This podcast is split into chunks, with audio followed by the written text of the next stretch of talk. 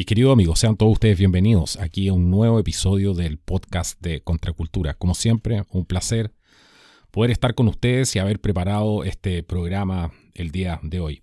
Hoy día vamos a profundizar un poco, vamos a hablar de algunas cosas que ya hemos hablado anteriormente en el programa, pero esta vez lo vamos a hacer con una perspectiva distinta y vamos a profundizar un poco más en este tema de las agendas de las Naciones Unidas y esto que se está configurando como un mapa totalitario.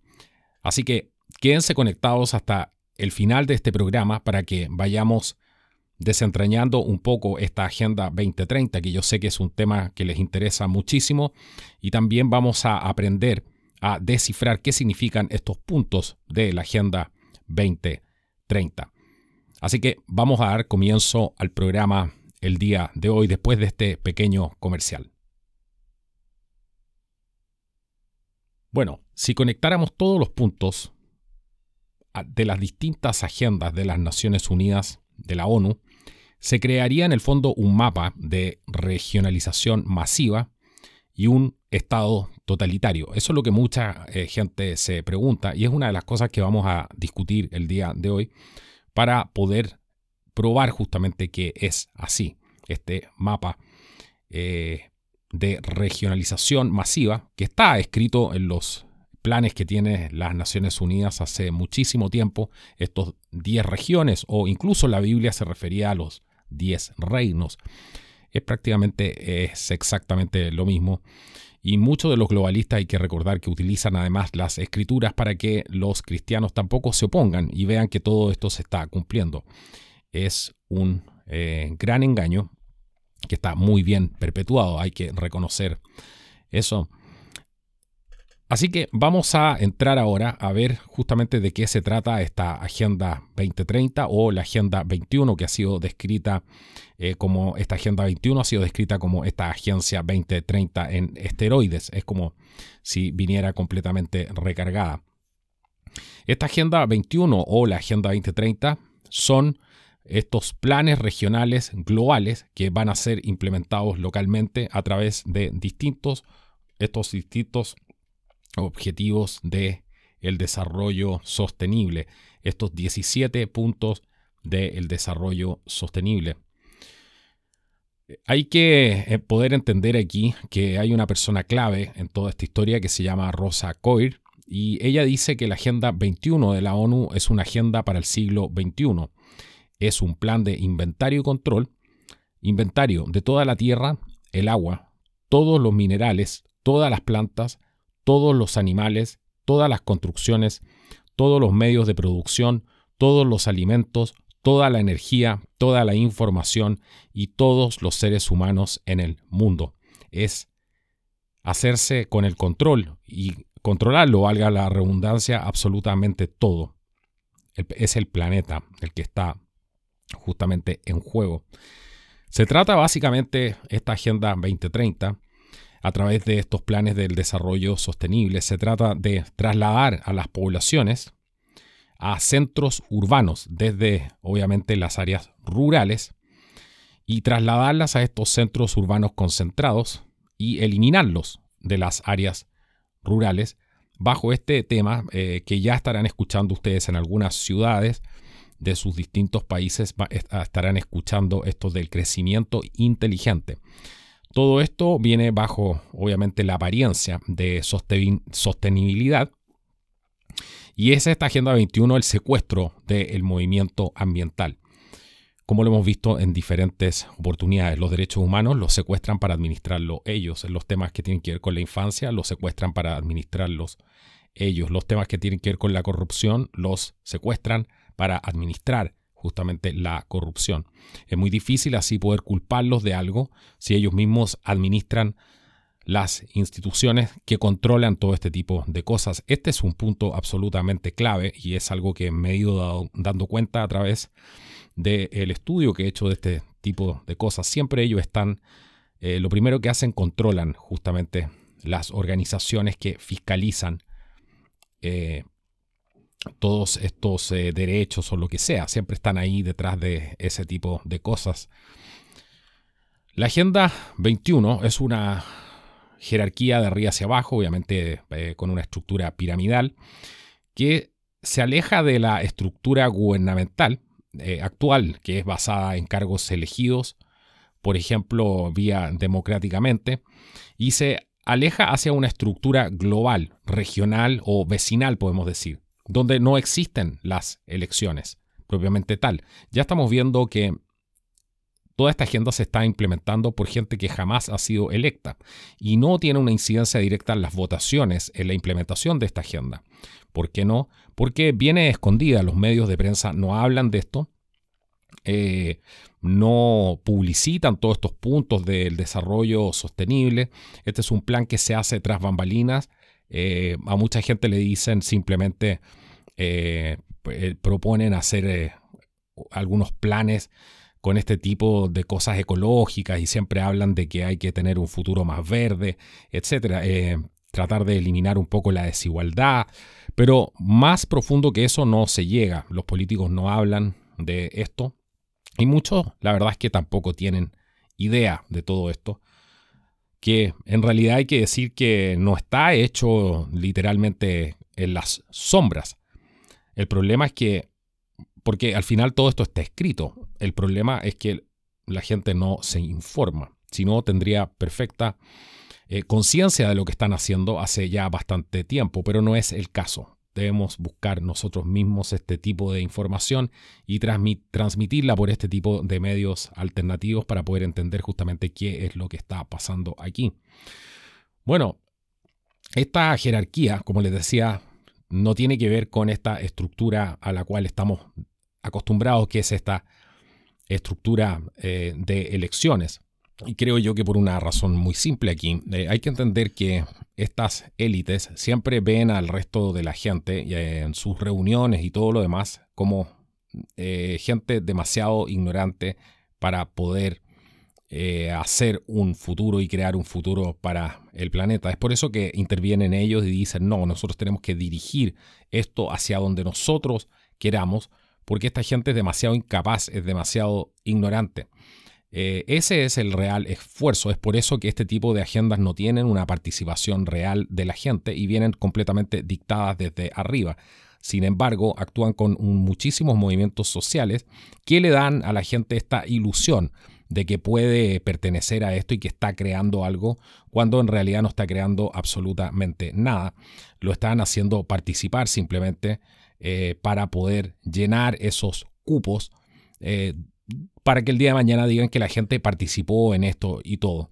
Pero estas élites siempre han actuado igual, consideran a los demás eh, inferiores y consideran que las demás personas no tienen la capacidad de autogobernarse y menos de hacer un gobierno a menos que ellos lo hagan. Siempre esto ha sido exactamente igual. La gente es la que cae en el engaño justamente de que está haciendo algo por el cambio cuando en realidad sabemos que eso es una falacia porque aquí se pelea con fuerzas que son completamente titánicas y que además siempre han estado jugando este mismo juego mientras la mayoría de la gente nace eh, y muere. Pero ellos han ido heredando estos sistemas de control y es parte de las tradiciones familiares eh, ya de estas grandes familias poderosas. Bueno, pero veamos qué es esta famosa agenda del desarrollo sostenible con estos 17 objetivos. Vamos a sumergirnos un poco en eso. Esta agenda del desarrollo sostenible de la ONU o las Naciones Unidas lo que busca es redistribuir la riqueza de la clase media para reducir el nivel de vida y al mismo tiempo reducir la población. Aquí los que más van a perder es usted, soy yo, es justamente la clase media. Cuando se elimina a la clase media, ustedes ya saben lo que sucede y lo que ha pasado con las eh, sociedades que eliminan a la clase media. Bueno, estos 17 objetivos del desarrollo sostenible incluyen, por ejemplo, el objetivo número 2, que es acabar con el hambre mediante el control de toda la producción de alimentos.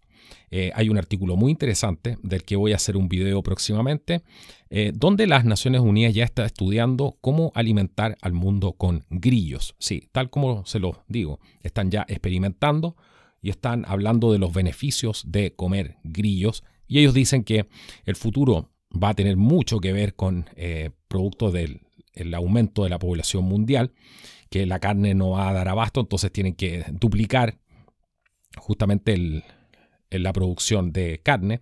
Entonces la gran solución aquí es alimentar al mundo con grillos. Y para eso están trabajando incluso con algunas estrellas de Hollywood para poder eh, mostrar que comer grillos es cool. Así que vamos a ver eso y mucho más. Sigan conectados aquí en el canal. La sostenibilidad se fomenta, toda esta cosa sostenible se fomenta mediante una crisis. Si no existe esta crisis, no puede haber necesidad de crear una sostenibilidad. Eso es absolutamente importante entenderlo. Esto es una escasez artificial eh, y una conservación forzada que puede ser conocida como racionamiento. Todo esto es la excusa perfecta para asociar la ciencia con la religión, para combatir el cambio climático, como lo describió el Papa, por ejemplo, en su encíclica de junio del 2015. El Papa y esta encíclica eh, Laudato Si está completamente relacionada al tema de la ONU, al tema del cambio eh, climático, al tema del mundo sostenible y usan también esta cosa de convencer a los cristianos eh, de que hay que seguir caminando por esta senda, aunque no se dan cuenta muchos que están caminando hacia como corderos al matadero en el socialismo.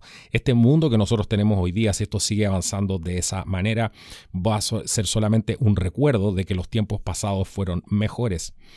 Bueno, vamos a hacer un ejemplo práctico, cómo la legislación sobre el cambio climático en California está vinculada directamente a las influencias internacionales de las Agendas 21 y 2030 de las Naciones Unidas para el Desarrollo Sostenible.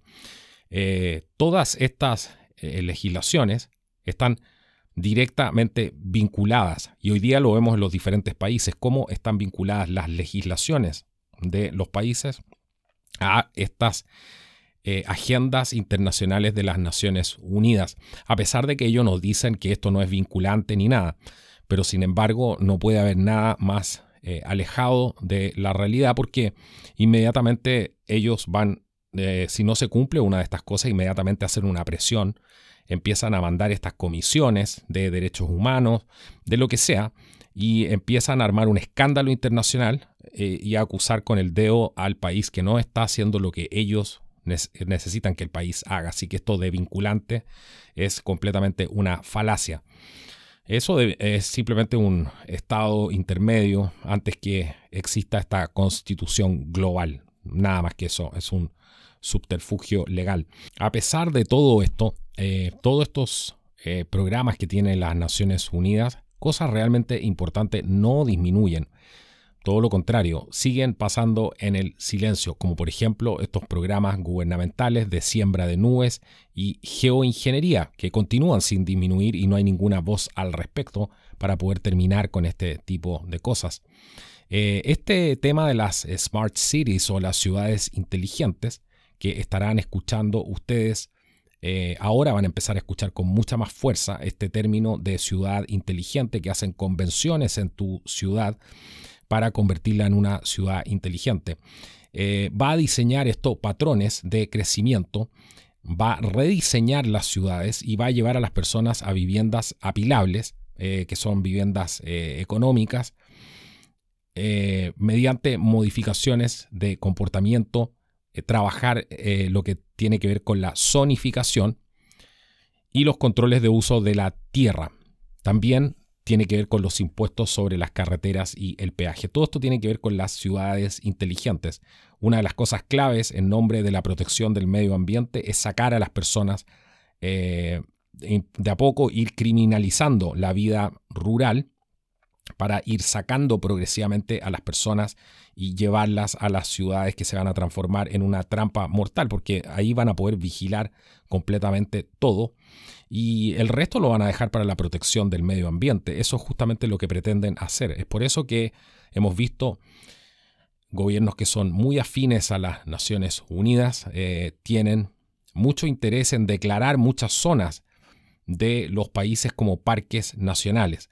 Eh, lo que suena muy bien. Yo estoy completamente de acuerdo con eso. Con lo que no estoy de acuerdo es el engaño que hay detrás de que finalmente eso lo van a entregar para conservación de la biosfera y va a ser eh, las Naciones Unidas quien finalmente va a justamente administrar estos parques y en el fondo le están quitando eh, la soberanía a los países en nombre de justamente el, la protección del medio ambiente, la protección de la naturaleza.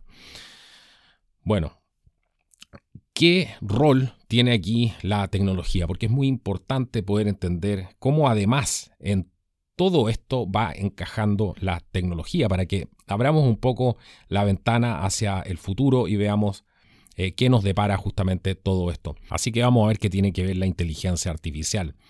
El 5G, por ejemplo, que ha sido tan criticado para los globalistas y quienes tienen eh, armados estos planes hace mucho tiempo, y también no solamente para ellos, sino que para el desarrollo tecnológico. Imagínense, muchas de las cosas que se liberan hoy en día están al menos 50 años adelantadas.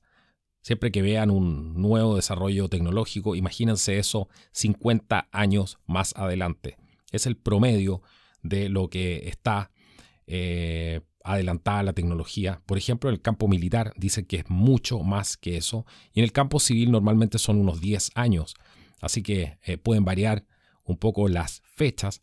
Pero cuando estamos viendo el nuevo iPhone, imagínense que el, eh, realmente la tecnología que hay va mucho más allá de eso. El 5G, por ejemplo, era necesario, según ellos, para, eh, que, eh, para que funcione este Internet de las cosas, donde todo se va a ir interconectando. Eh, en un futuro donde la inteligencia artificial y los expertos en tecnología están pensando en integrar esta tecnología al ser humano y en todas las cosas que nos rodean. Eso es lo que se llama el famoso transhumanismo. Esa es el, la agenda transhumanista, donde se integra la tecnología ya al ser humano. Por ejemplo, eh, no sé si vieron la película eh, Matrix, donde eh, en un momento el protagonista necesita volar un helicóptero y no sabe volar un helicóptero, entonces lo meten en una en una, lo sientan en una silla y le cargan el programa para poder volar un helicóptero. Eso sería, por ejemplo, el transhumanismo. Es la interacción entre la máquina y el ser humano. Los seres humanos nunca van a volver a hacer lo mismo, en parte porque durante muchísimos años los científicos han estado utilizando la tecnología de edición de genes que se llama CRISPR CRISPR, una cosa así se pronuncia. Todo esto es para alterar el ADN a través de las vacunas y terapias con medicamentos. Están modificando constantemente el, ADN. Esperan, por ejemplo, entre las hazañas que quieren realizar, poder resucitar especies extintas de entre los muertos eh, y otras cosas más por el estilo. Las agendas de las Naciones Unidas lo que hacen en el fondo es eh, allanan y preparan el camino para una, hacer una transición fluida de la mentalidad individual a la grupal, como parte de la agenda de la inteligencia artificial. Si vemos la agenda en general, todo se trata del colectivismo. Se elimina la individualidad y se trata de generar seres que piensen eh, todos de la misma manera se está criminalizando hoy día, por ejemplo, las personas que piensan distinto, inmediatamente, si piensan distinto como lo que les han lavado el cerebro a toda la gran parte de la juventud hoy en día, inmediatamente salen con esas palabras como fascista, con todos esos estereotipos eh, estúpidos para poder justamente ir encerrando a las personas, ir criminalizando a aquellos que piensan distinto.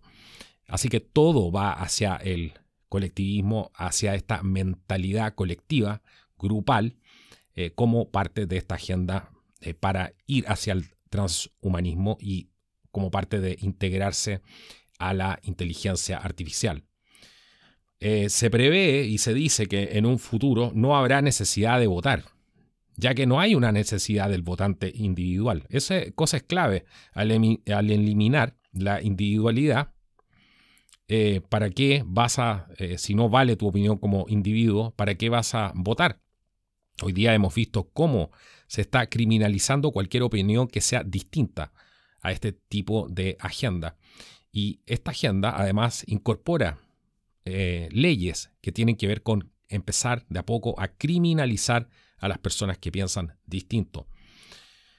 Y esto no lo puede negar absolutamente nadie. Todo lo que vemos en el día a día y todo lo que involucra esta agenda es siempre la pérdida de las libertades individuales, siempre. Y eso lo vemos nosotros que estamos como comunicadores, cómo van muriendo las palabras, cómo va muriendo la capacidad de pensar, cómo va aumentando la censura y todo eso, y cómo eh, cada vez eh, se polariza mucho más el mundo. Todo este estado totalitario transhumanista se está desarrollando en todo el mundo bajo algunas corporaciones selectas, eh, que son en el fondo una corporatocracia fascista. ¿Por qué? Porque como hemos repetido muchas veces acá, la unión entre el poder económico, entre las corporaciones y el Estado es fascismo. Y eso no lo digo yo, lo dijo Benito Mussolini textualmente. Esa es la definición de fascismo eh, según Benito Mussolini. Esta Agenda 21 y la Agenda 2030 representan un mundo sin fronteras para poder permitir la libre circulación de los trabajadores, los bienes y servicios, todo mientras obviamente se van a ir reduciendo los salarios y va a ir aumentando la pobreza y evidentemente eh, va a disminuir, sino eliminar justamente a la clase media. Pero todo esto tiene un nombre, un nombre muy atractivo. Todo este movimiento eh, se envuelve en un papel de regalo porque necesitas vender esto. ¿Y cómo lo vendes? Como un producto de marketing atractivo, una idea atractiva donde la gente pueda justamente identificarse con esto y encontrarlo como algo irresistible. Es ahí donde entra el famoso nombre igualdad social. ¿Qué mejor que prometer la igualdad? ¿Qué mejor que decirle a toda la gente que va a ser igual? Sobre todo a los más desfavorecidos. Pero sin embargo, no es la equidad social para las personas, algo además que ya he explicado anteriormente imposible de lograr, sino que esta es la equidad para que las corporaciones exploten, administren, vigilen y controlen a las personas en ciudades densas y compactas. El control es una parte absolutamente vital de este plan. Vamos a una pequeña pausa y ya volvemos. Les decía recién que esta igualdad social no va a ser una igualdad social para las personas, sino va a ser una equidad real para que las corporaciones exploten, administren, vigilen y controlen a las personas en ciudades densas y compactas. ¿No lo creen? Bueno, vean el rol que están teniendo todas las empresas, la mayoría de las grandes corporaciones hoy en día. Están participando activamente en esto, se han transformado y mucha gente no lo puede entender y dice cómo todas estas eh, grandes empresas que se formaron mediante el libre mercado norteamericano y muchas recibieron fondos incluso eh, del gobierno norteamericano para desarrollarse y ahora de la noche a la mañana todas se han transformado en corporaciones que defienden las ideas del socialismo. Bueno, ahí lo tienen. El sistema de control, como el socialismo como sistema de control es muy efectivo para hacer esto. Y cuando se juntan las empresas justamente con el Estado, que es lo que están justamente haciendo, bueno, tenemos la fórmula. Nadie puede negar que eso no sea fascismo, excepto un ignorante ya de calibre mayor, porque eso es y no tiene otro nombre. Bueno, pero ¿qué es lo que está en juego aquí, definitivamente? La individualidad como primer punto y la soberanía individual. Muchas veces nos concentramos en la soberanía de los países, de que estamos perdiendo la soberanía de los países. Bueno, primero estamos perdiendo la soberanía individual, estamos perdiendo la capacidad de eh, poder expresarnos, la capacidad de pensar diferente. Eh, nuestra soberanía individual también la estamos pensando al tener que exponernos a veces a eh, ser agredidos o por pensar distinto, etc. Toda esa soberanía individual se va perdiendo y cuando perdemos esa soberanía individual ya después obviamente eh, la familia pierde todo porque tampoco puedo, si no tengo soberanía individual y no puedo pensar por mí mismo, tampoco tengo, eh, puedo educar a mis hijos. Entonces es mucho más complejo de lo que pensamos. La propiedad privada más importante es nuestro cuerpo. Por eso es tan importante eh, tener una libertad en lo que podemos comer, en lo que podemos ingerir, etc. Es una propiedad privada en el fondo el cuerpo y mucha gente defiende esto. Dice, bueno, yo hago lo que quiero con mi cuerpo y me meto lo que quiero también en mi cuerpo. Esa es parte de también el libre albedrío. Es parte de eso. Y esa propiedad privada es la más importante. Es el derecho a tener nuestro propio cuerpo, que hoy día es de alguna manera eh, pasado por encima con políticas también, por ejemplo, de los estados con el tema de las vacunas, etcétera, que son ya de dudosa procedencia, muchas de ellas, y este es un tema completamente censurado del que ni siquiera se puede ya hablar. Y uno se expone eh, literalmente a que le cierren el canal por tocar estos temas, por ejemplo, como el tema de las vacunas. La identidad, eh, la pérdida de la identidad cae bajo la máscara de la retórica de esta unidad, es lo que siempre nos dicen. La unidad bajo la apariencia de uniformidad y conformidad parece ser una sociedad sin género. Sin género significa que los machos y las hembras ya no existen. Cuando los machos y las hembras ya no existen, no hay procreación de la especie humana. Así de simple. ¿Ustedes creen que esto lo están haciendo simplemente para entregarle derecho a las personas porque son buenos? Y justamente detrás de todas estas organizaciones, la mayoría de la gente que está ahí son delincuentes, son exterroristas.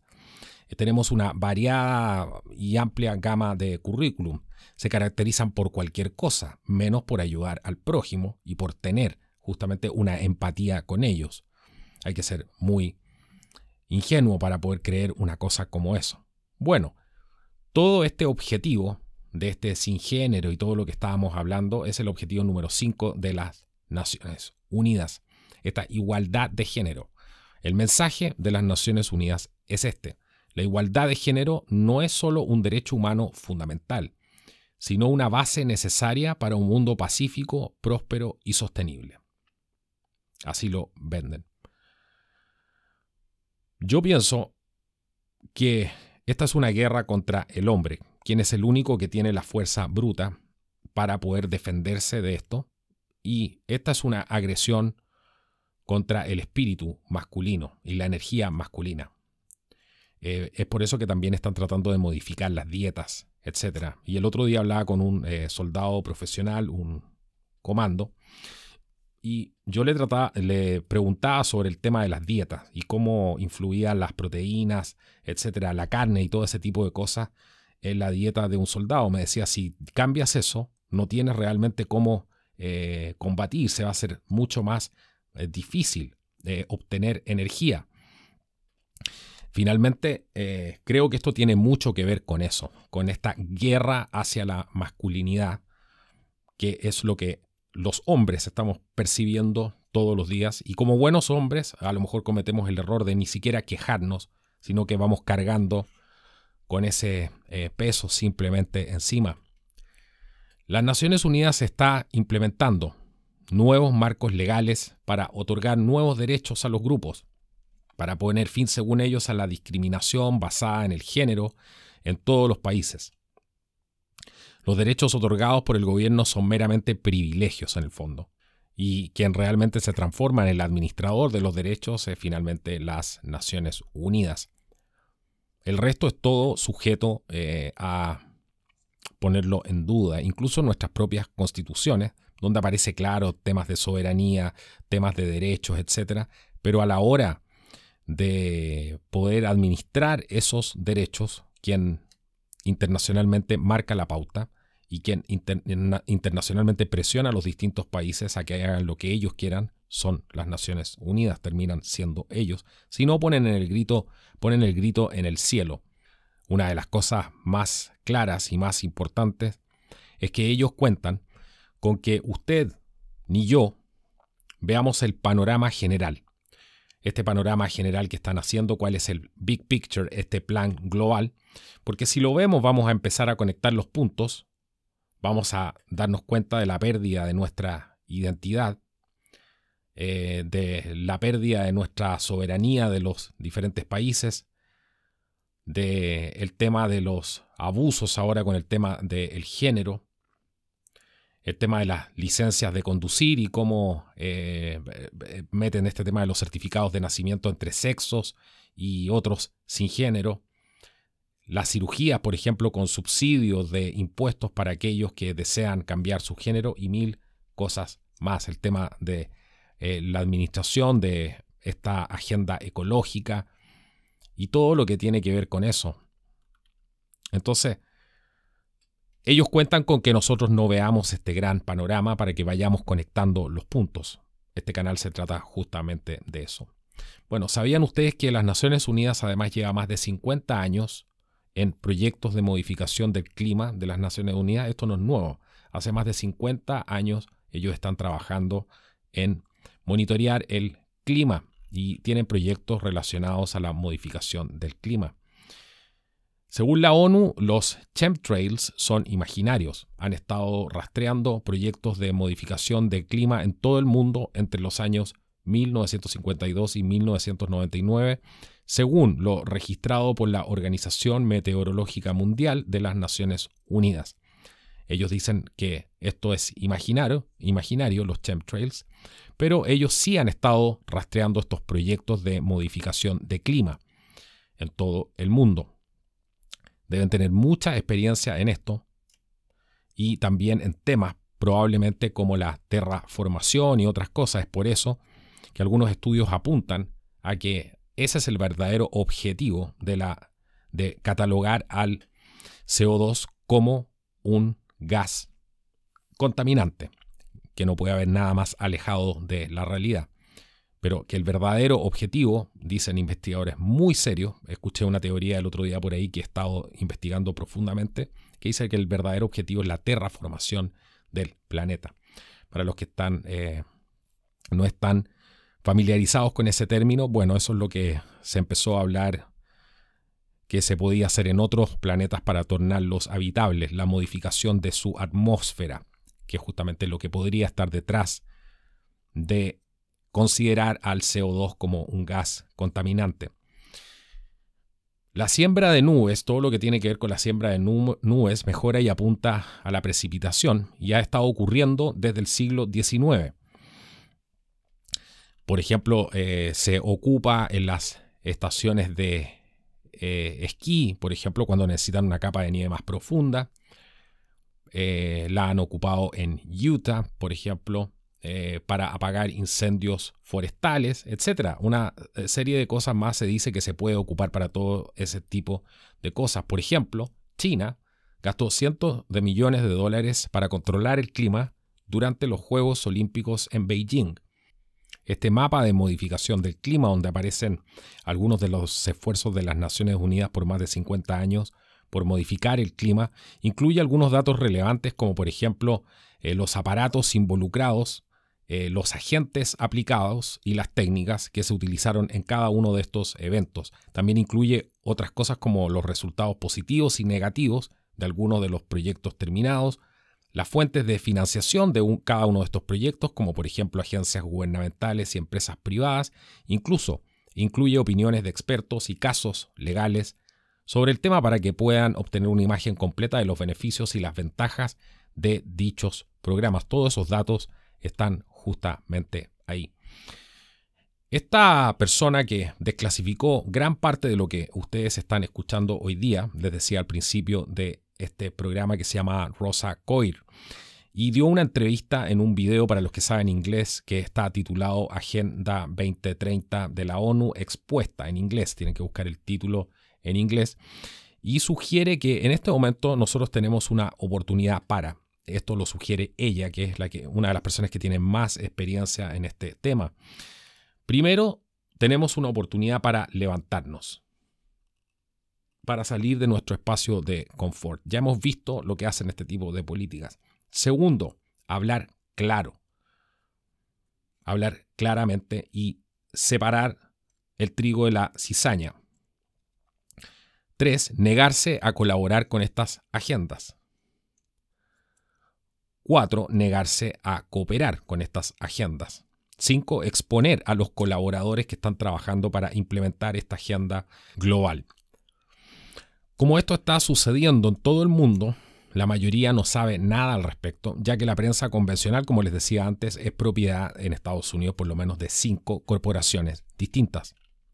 Y no se va a obtener información de la prensa eh, convencional de este tipo de temas. Entonces, debemos transformarnos en ser nuestra propia prensa.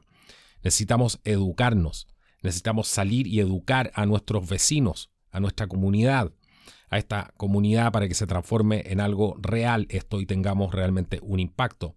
Debemos ayudar a nuestros hijos a comprender que están siendo adoctrinados desde kindergarten hasta la escuela de posgrado. Eso es lo que está sucediendo. Todos, y esto es muy importante, todos tenemos una responsabilidad con nosotros mismos y con los demás. No es posible que a estas alturas de la evolución nos vengan a quitar derechos fundamentales como por ejemplo la libertad de expresión. No estamos en un año para que nos vengan a quitar nuestra capacidad de pensar y de racionar distinto. Se supone que la evolución del ser humano va hacia adelante, no hacia atrás. Y solamente ese es un punto para poder, eh, que deslegitimiza todo lo otro. Eh, no puede ser que retrocedamos con esta eh, agenda si es que es buena. Esta es una verdadera oportunidad donde tenemos que tener una responsabilidad con nosotros mismos y con los demás. Esta es una verdadera comunidad, lo que se puede hacer aquí, que no es otra cosa que empeñarnos en trabajar por la libertad personal. Y recordar siempre, incluso si trabajamos en grupo, todos somos individuos en esos grupos y solo respondemos a nosotros mismos mismos. Esto es esencial, porque los seres humanos somos libres y necesitamos seguir siendo libres. Esto lo dijo Rosa Coir. Estas son algunas de las soluciones que ella da para este tema. Todo parte de la educación. Un pueblo que es ilustrado es un pueblo difícil de ser engañado.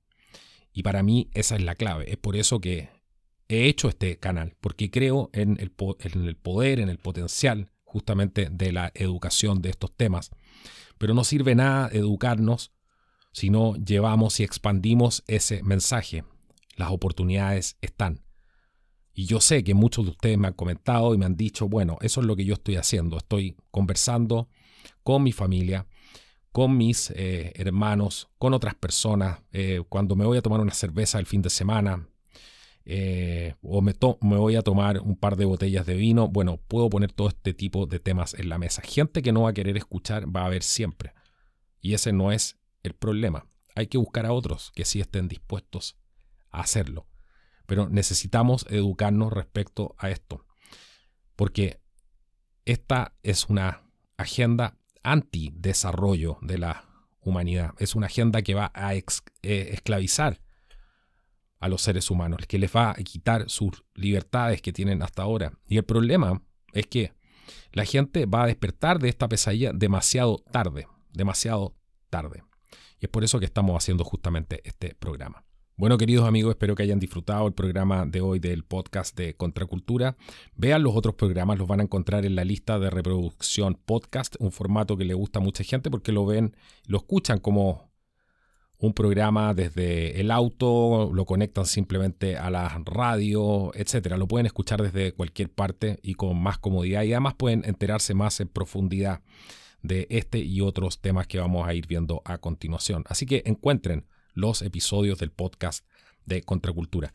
Les quiero hacer una invitación muy especial a ver el último, el primero, primer, en el fondo es el primer documental que hemos sacado aquí en el programa, eh, aquí en Contracultura y es un documental muy importante que habla de las revoluciones que se están gestando hoy día en diferentes partes del mundo, cómo comenzaron, quién las financia, etcétera. Muchas cosas por el estilo que son muy importantes.